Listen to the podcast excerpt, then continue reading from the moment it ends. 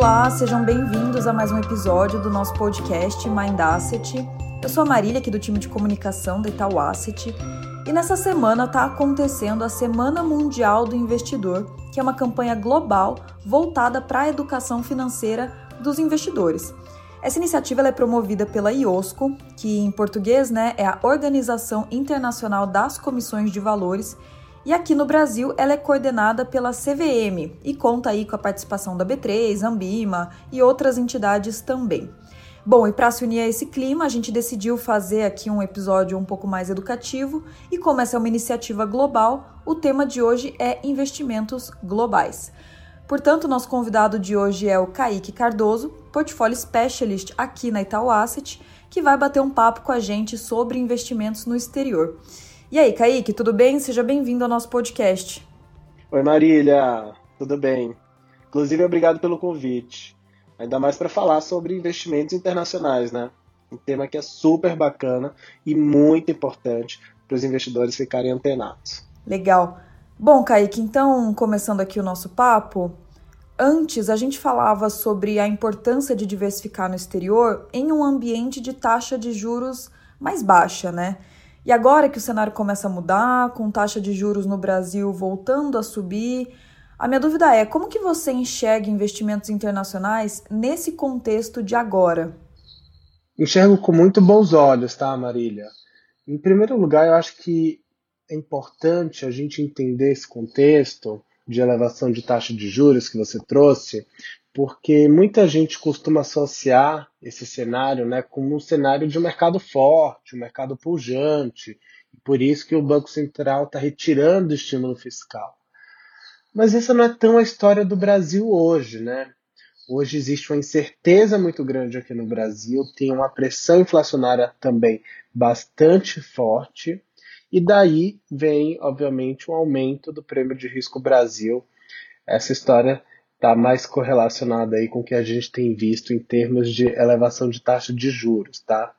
E esse contexto, para mim, no final do dia, só reforça a necessidade da gente buscar outros fatores de risco aqui e, obviamente, que a internacionalização ela exerce um papel crucial dentro desse processo. Entendi. Então, assim, por que, que você acha que para um investidor é então tão importante ter essa exposição global? Boa, boa pergunta. Mas antes de fazer essa pergunta, queria até fazer uma provocação aqui, tá? Quem inclusive acompanhou nossas lives aqui da semana de ETFs, teve um dia que foi dedicado para falar de investimentos internacionais.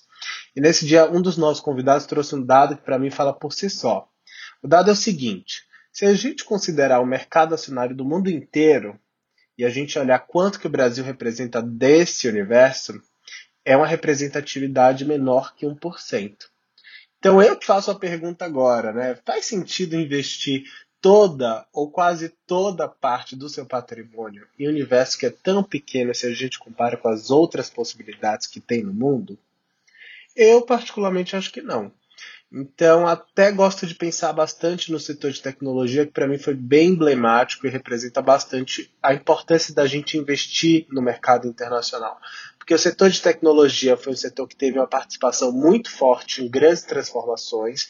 Obviamente, isso vem com a valorização forte do ponto de vista acionário, né, de ações.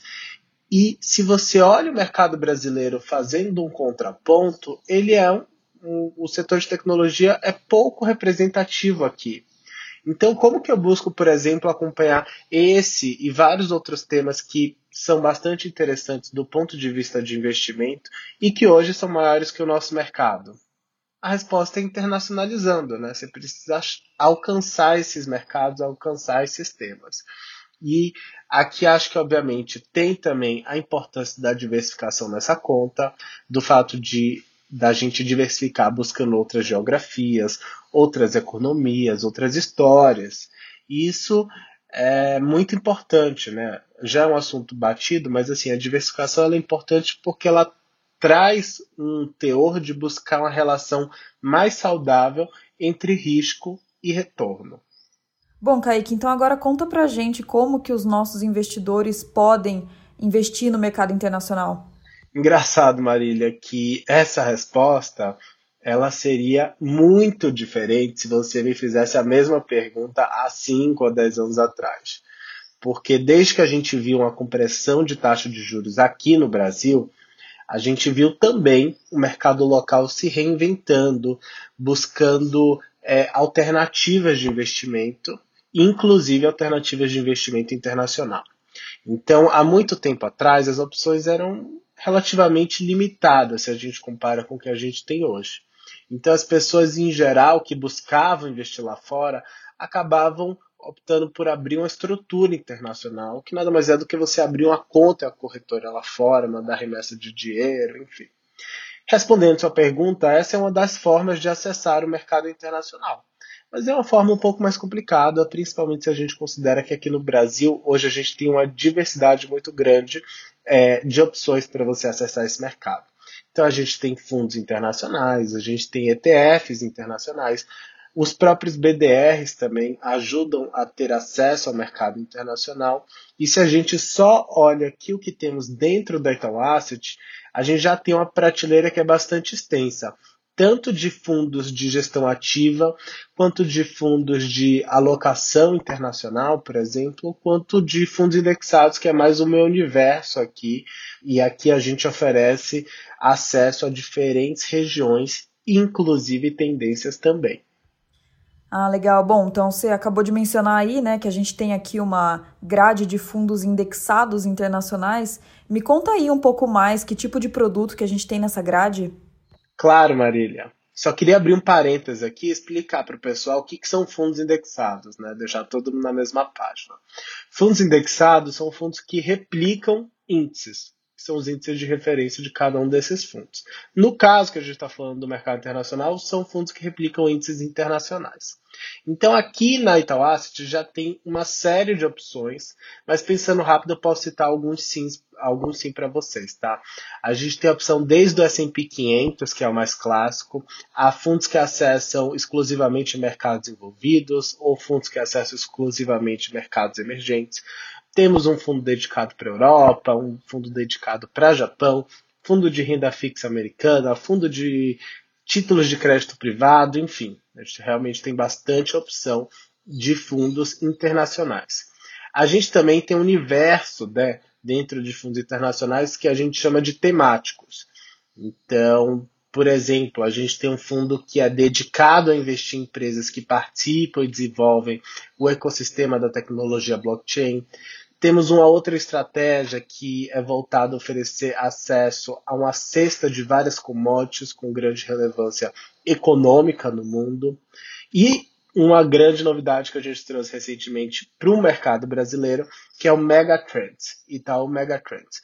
Este é um fundo que funciona como se fosse um fundo de alocações em tendências seculares.